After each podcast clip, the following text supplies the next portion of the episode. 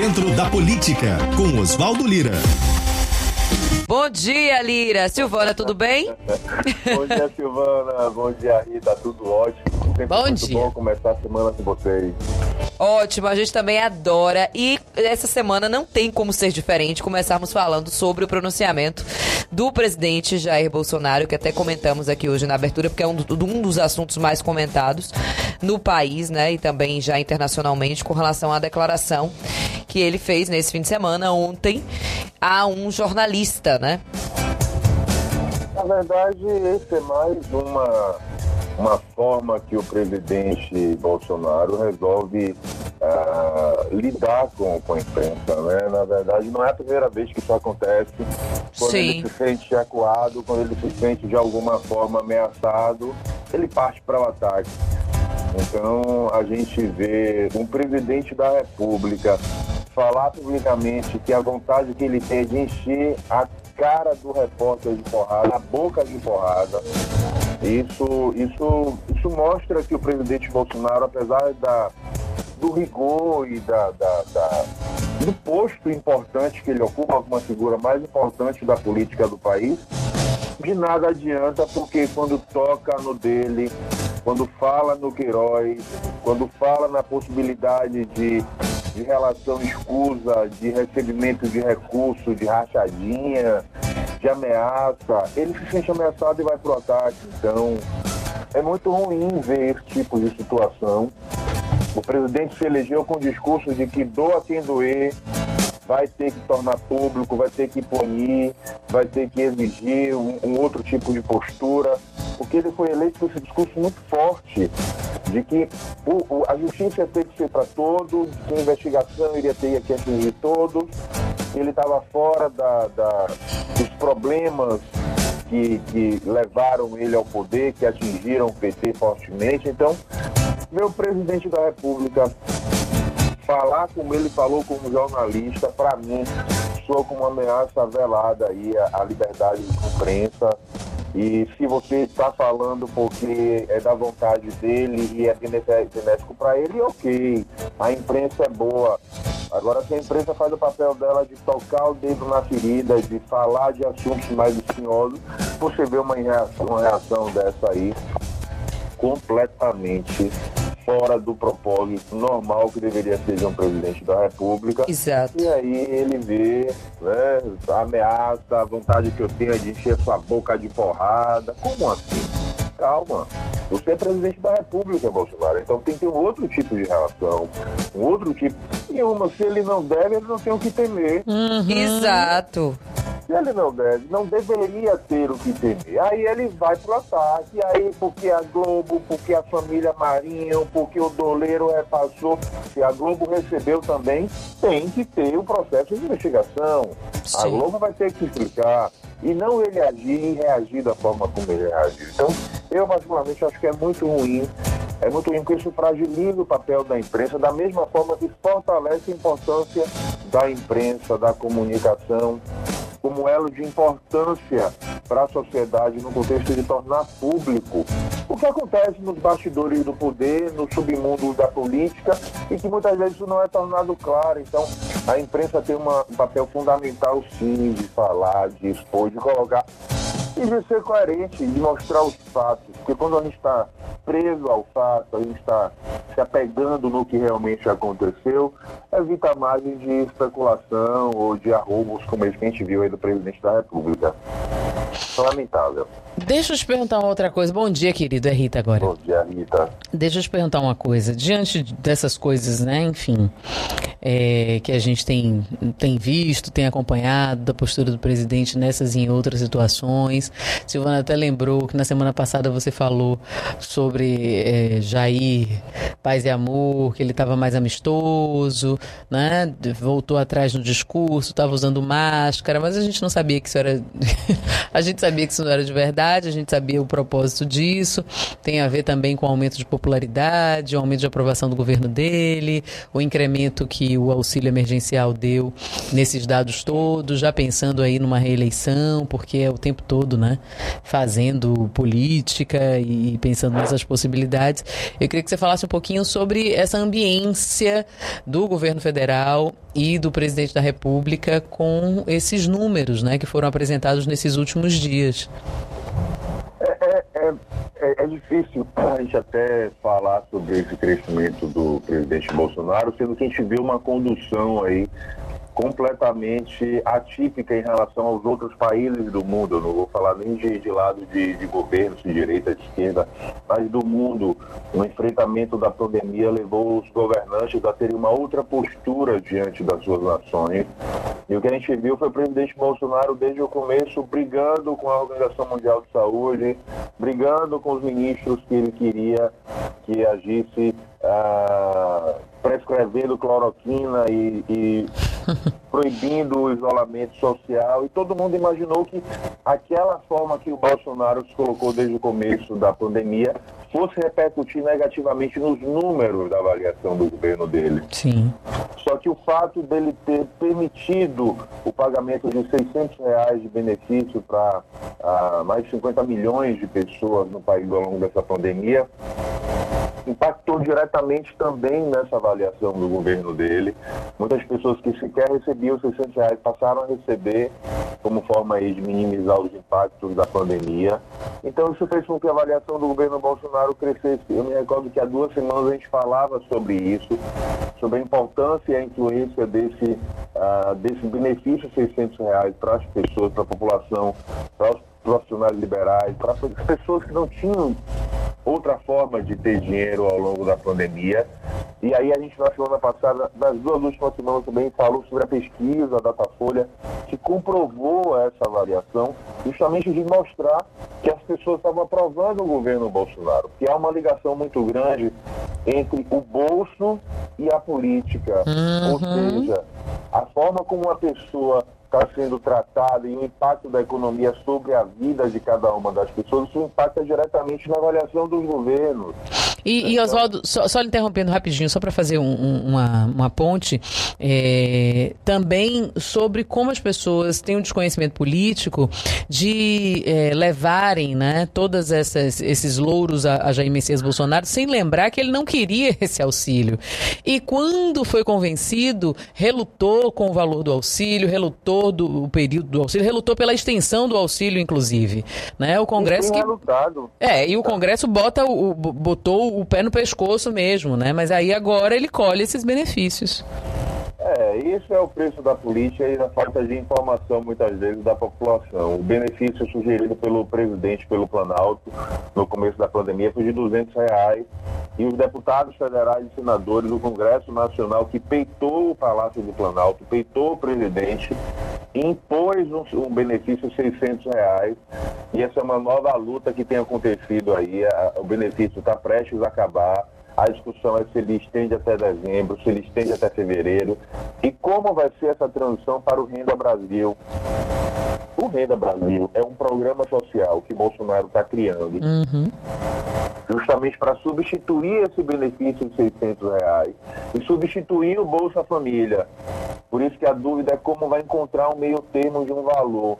Muitas pessoas falam em 300 reais desse benefício, que é maior do que o Bolsa Família e menor do, do que, que, o benefício que é pago hoje pelo governo federal. Isso. Aí uma pressão muito grande do, do, da equipe econômica do governo, do ministro da Economia Paulo Guedes. É, uma, é um tensionamento muito grande. O governo federal ah, anunciou nos últimos dias que já gastou durante essa pandemia mais de um trilhão de reais. É, dinheiro investido no, no, benefício, dinheiro investido nas empresas, dinheiro investido no repasse, mas é dinheiro público, não é dinheiro de Bolsonaro, é dinheiro meu, seu, de Silvana, de todos nós que estamos acompanhando a programação da, da Rádio Globo, que paga impostos, então é dinheiro público e tem que ser usado em benefício da população, sim. É uma pandemia que todos nós estamos passando, não é nada que da vontade de nenhum de nós. E é o, é o governo federal mesmo que tem que criar estrutura para uh, municiar os hospitais estrutura para poder atender a população e criar formas de minimizar o impacto que a pandemia tem na vida de todas as pessoas. A gente percebe claramente uma mudança de, de postura do presidente aí ao longo do, dos meses, ao longo dos últimos dias, sobretudo ao longo dos últimos dias, Uhum. Né, e que casa perfeitamente com o período em que o Queiroz foi preso. A, a, prisão do Queiroz marca uma mudança de comportamento do presidente Bolsonaro muito grande. Né? Ele, ele, ele tinha roubos, já, já tornou-se público, as revistas já tornaram público que ele chegou a cogitar, inclusive, a possibilidade de uma intervenção no Supremo Tribunal Federal. E, e aí o Queiroz foi preso e isso atinge diretamente o telhado dele, que é de vidro, como um telhado de vidro é, de muitos dos políticos, né? E, e, e obrigou ele a mudar, uhum. a virar um Bolsonaro menos pensionado, menos menos polêmico com o Supremo, menos polêmico com o Congresso Nacional, e foi obrigado a, a arrefecer um pouco, a baixar um pouco o tom né, ao longo da, da pandemia, dessa parte da pandemia, mas aí, como, estamos falando, já aconteceu o que aconteceu Isso. ontem. Isso, dá uma escorregada é, porque não é de verdade, né? Ora, e aí perguntou de Dona Michele Bolsonaro, e aí a primeira-dama recebeu 80 mil. Pronto, a casa caiu. Então você percebe que não é um processo sólido, que não há uma, um movimento aí realmente de mudança real do presidente Bolsonaro. E ele foi o maior beneficiário por, pelo, pelo benefício, porque você tem o Nordeste, se a gente for olhar a, a ele, o mapa da última eleição, o Nordeste, em relação ao restante do país, ficou vermelho. Ou seja, foi um, um, uma região do país que votou majoritariamente no PT e contra Bolsonaro. Uhum. O restante do país votou majoritariamente em Bolsonaro e em outros partidos. Mas agora, na pandemia, você percebe o Nordeste, que foi pintado de vermelho na última eleição, começando a mudar de cor. Ou seja, a população que era beneficiada pelo programa dos assistencialistas do PT, que idolatrava e deusava o presidente Lula, começa minimamente a mudar e a olhar Bolsonaro com outros olhos. Sim. E isso fez a avaliação dele aumentar em todas as classes sociais, sobretudo em quem recebe o benefício. Mais de 50 milhões de pessoas que recebem o benefício e há um custo de 50 bilhões de reais. É muito dinheiro circulando, é o dinheiro que tem sido importante, estratégico, sobretudo nas cidades do interior, onde você vê uma dificuldade grande de, de dinheiro. Você não vê o dinheiro circulando, né, e na própria capital, enfim, você percebe claramente a influência e a, e, e a importância e a penetração desse benefício de 600 reais que Bolsonaro foi contra, agora beneficiando ele e a avaliação do governo dele. Então, é a política, meninas. É a política. É. Porque política é muita informação. É Onde eu digo, minha gente, política é informação demais. Aí se a gente é, perder um capítulo não é que nem novela, não, que a gente perde um capítulo e no outro dia repete tudo. Não. Se a gente perder um capítulo, a gente perde o fio da meada. Então é uma coisa tá intimamente ligada à outra.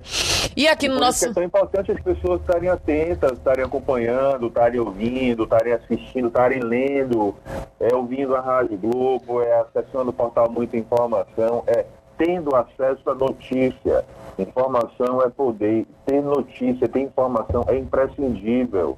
Ainda mais nesse mundo de fake news que a gente vive, de tanta notícia falsa circulando. Então, você acessar notícias de qualidade, você ouvir uma rádio de qualidade, os comunicadores que você confia, é importantíssimo para tentar evitar que as notícias falsas fiquem circulando e tenham impacto na vida de tantas pessoas como a gente vê no dia a dia, né? Então, Exatamente. informem todos que estão ouvindo. Exatamente. Agora vamos falar um pouquinho do nosso cenário, né? Como é que tá aí o estado da Bahia, a cidade de Salvador, a corrida menino. Esse final de semana, é sempre no final de semana que as coisas se revelam, né? Pelo menos é, é, no meu Instagram, né? No meu feed é assim que se apresentam. É, mas quatro pessoas, né? Quatro mulheres. E, e, o que eu achei mais interessante foi isso. Mais quatro mulheres é, já se lançaram da sociedade civil, sem nenhum, é, enfim, sem nenhuma contribuição para a política partidária, até onde eu sei. É, duas da direita e duas da esquerda, mas que são é, pessoas notórias, assim, que, ou influencers, ou artistas. Não vou revelar a identidade delas, porque, enfim mas quatro mulheres já se declararam pré-candidatas à vereança em Salvador, né? Duas da direita e duas da esquerda. E aí eu fiquei falando aí, ó, a coisa já tá tomando forma verdadeira, real, porque eu tô doida para conhecer esses nomes todos. Tá começando a tomar forma assim. É bom a gente ver esse movimento de mulheres querendo ocupar espaços Isso. de poder, querendo participar de campanhas eleitorais. Deixar de ser a cota, a mulher tem que deixar de ser cota, tem que deixar de estar apenas cumprindo a chapa para poder fazer escadinha para o homem subir. As mulheres têm que ocupar espaços de poder, sim. As mulheres têm que, sabe, ascender. É difícil porque tem a questão da família, do tempo, do trabalho, mas tem que ter espaço também para política. Eu tenho conversado nos últimos dias com algumas mulheres, fiz mesa redonda no Jornal à Tarde aí, com o presidente do Tribunal de Justiça, Ministério Público, Ordem dos Advogados do Brasil, a MAB. Gravei com mulheres empresárias também. As Uhum. mulheres têm que ah, ah, ocupar novos espaços que até então não eram ocupados por elas por uma questão mesmo cultural e, e histórica que isso de muito tempo o lugar de mulher sempre foi colocado na cozinha ou cuidando do filho ou cuidando das pessoas e não a mulher tem que ter espaço sim para para ocupar espaços de poder, para disputar uma, uma eleição, enfim. Fico muito feliz com esse movimento de mulheres aí querendo ocupar novos espaços. E a política está acontecendo, o fim do isolamento social mais crítico, a fase mais severa da pandemia mostra pra gente aí que quem é candidato já está colocando seu time na rua, quem é vereador de mandato já está circulando, quem não tem mandato e quer entrar já começou a circular também. São visitas em bairros, você percebe movimentação aí, ah, sem tantas aglomerações, mas com um pouco de aglomeração, uma visita aqui, uma reunião ali. Ah, cada um está usando a sua forma de, de acessar as pessoas, porque agora está chegando já aí, final do mês de agosto, vai começar o período de convenções partidárias. É um período que marca o começo do, da propaganda, que marca o começo da campanha propriamente dita, que é a confirmação das chapas.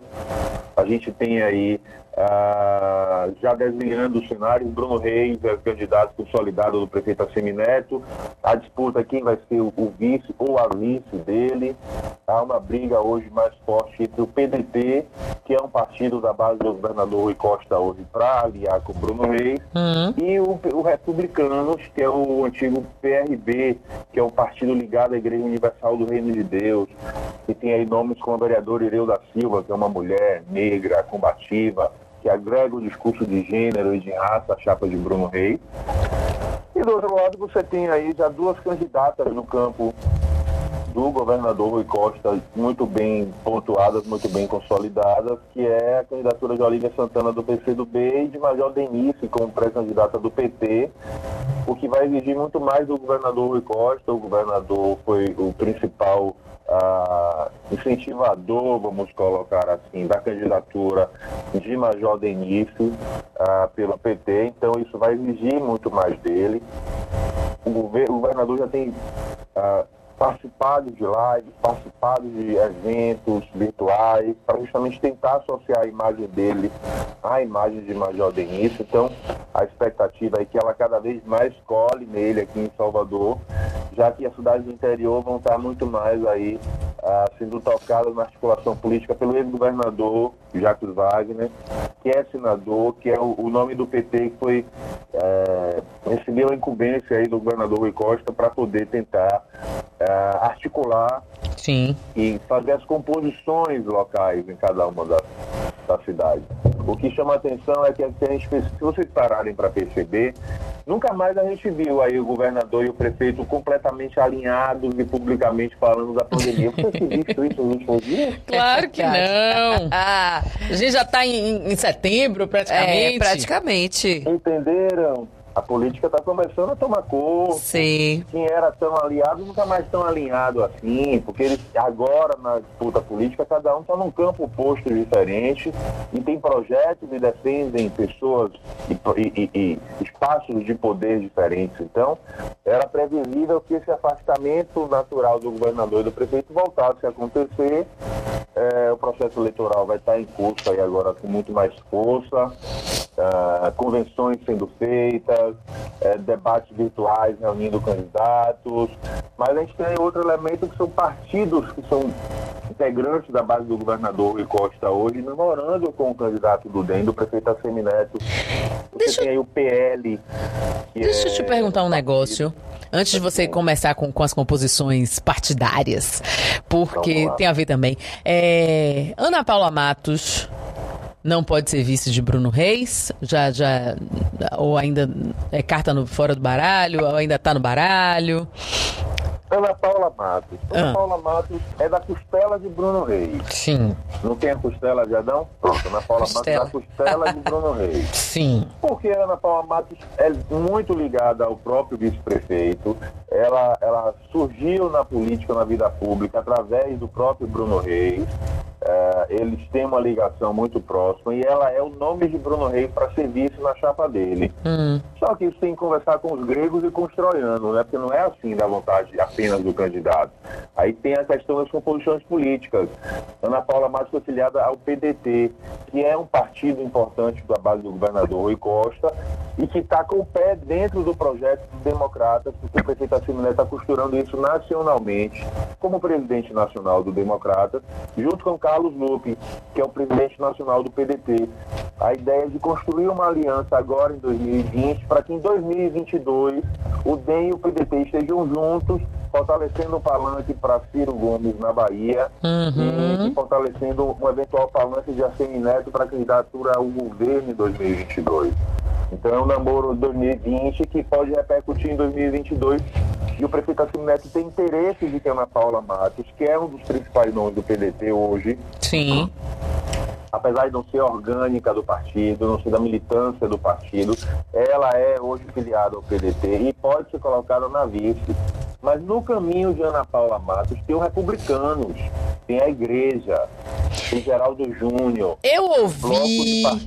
Ivete Sacramento, assim, ventilada, porque essa coisa da mulher preta na política, né, esse ano, você sabe muito bem disso, tem tomado um formato, né, cada vez maior e cada vez mais necessário, porque é preciso dialogar com esse eleitorado e fazer essa frente mais próxima, né? A gente teve é, um exemplo aqui que foi desastroso, que foi a, a- a primeira vice é, de ACM Neto e que né, saiu do jeito que saiu e foi da forma que foi e aquilo tudo que a gente já sabe não precisa repetir. Mas eu ouvi alguma Ela se coisa. arrepende amargamente até hoje pelo que ela fez. Se arrepende? Eu acho que se ela tiver consciência política, ela se arrepende. Ela tinha promessa de um mandato de vereadora ou de deputada e resolve romper porque achando que era maior do que era, então ela deve se arrepender. É. Ela poderia estar na base do prefeito Assemineto, ser uma deputada, ser uma vereadora, mas não quis. Quis É. ser candidata e rompeu. Aí Exatamente. Eu, eu a entrevistei à época quando ela era candidata a, a, governa, a governadora, né? É, e, enfim, a- pode ser conversa também de político, né? Na hora que liga a câmera e tal, ela tava plena, assim. Parecia que estava muito sentada, bem sentada nos isquios e que sabia o que estava fazendo e, e bem feliz da vida. Mas enfim. sabia, cadê? Morreu politicamente. Olha, deixa, vamos lá. Ivete Sacramento. para, para, Oswaldo. Ivete Sacramento Parei. pode ser Não, Também? pode, Tá no páreo? Pode, ser, pode. Ela é secretária, era secretária, ela saiu do governo a Semineto, se desincompatibilizou para justamente se tornar um nome viável dentro do partido. Ela está afiliada também ao Republicanos, que é o partido ligado à Igreja Universal. Mas, sinceramente, entre Ivete Sacramento e Ireu da Silva, eu acho que Ireu da Silva ah, mais espaço na chapa de Bruno Reis. Já havia uma sinalização do prefeito Assemineto e do próprio Bruno de que Ireuda seria a vice ideal. Só que teria acontecido um veto a Ireuda. O bispo Márcio Marinho, a, a cúpula do partido na Bahia, não teria, teria sinalizado que não queria ela nessa composição de vice.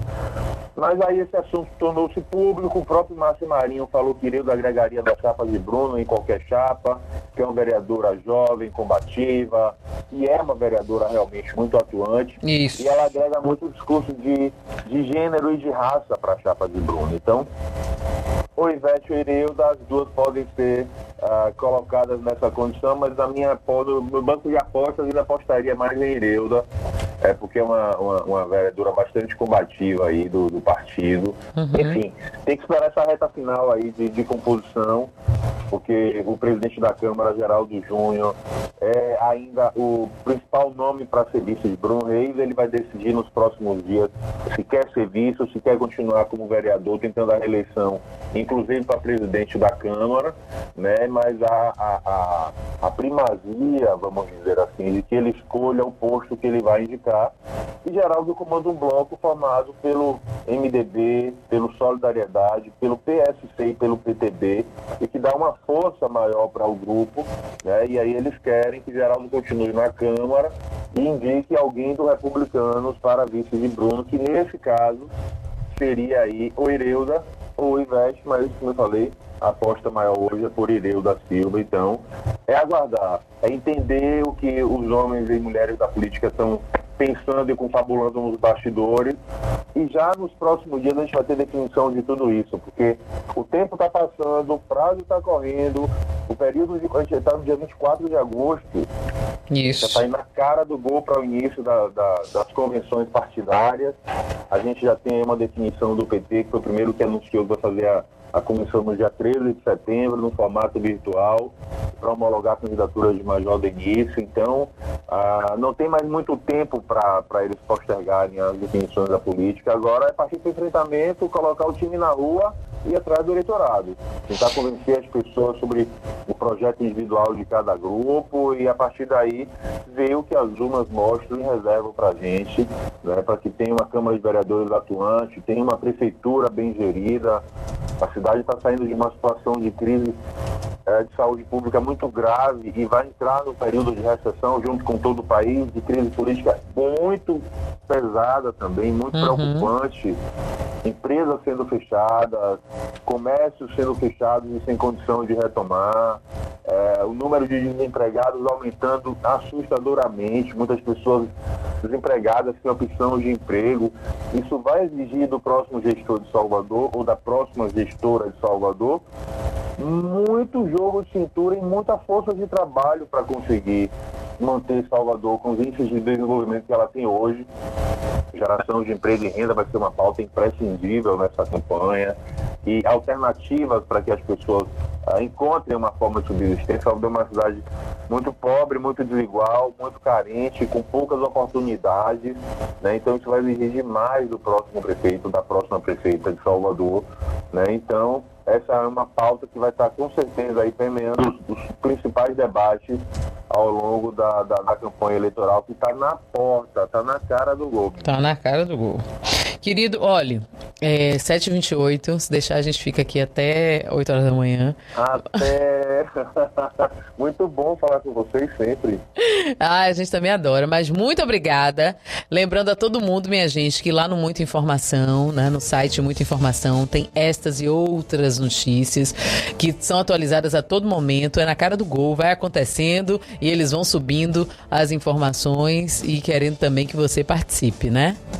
Com certeza. Ainda muita informação tem uma notícia, inclusive, que você vai ver muito na campanha, de que o candidato e pré-candidato agora vai poder utilizar a rede social para fazer postagem nas. Hum, exato, eu vi agora há pouco. Inclusive, um advogado fala sobre isso, né, Lira? Isso. Vi agora há pouco. O Neto fala que ah, vai ser possível, coisa que não podia acontecer, que é justamente o, o candidato, o pré-candidato, utilizar a rede social. Para impulsionar. Pagar né? para impulsionar, para furar aí os robôs e afetar o maior número de pessoas.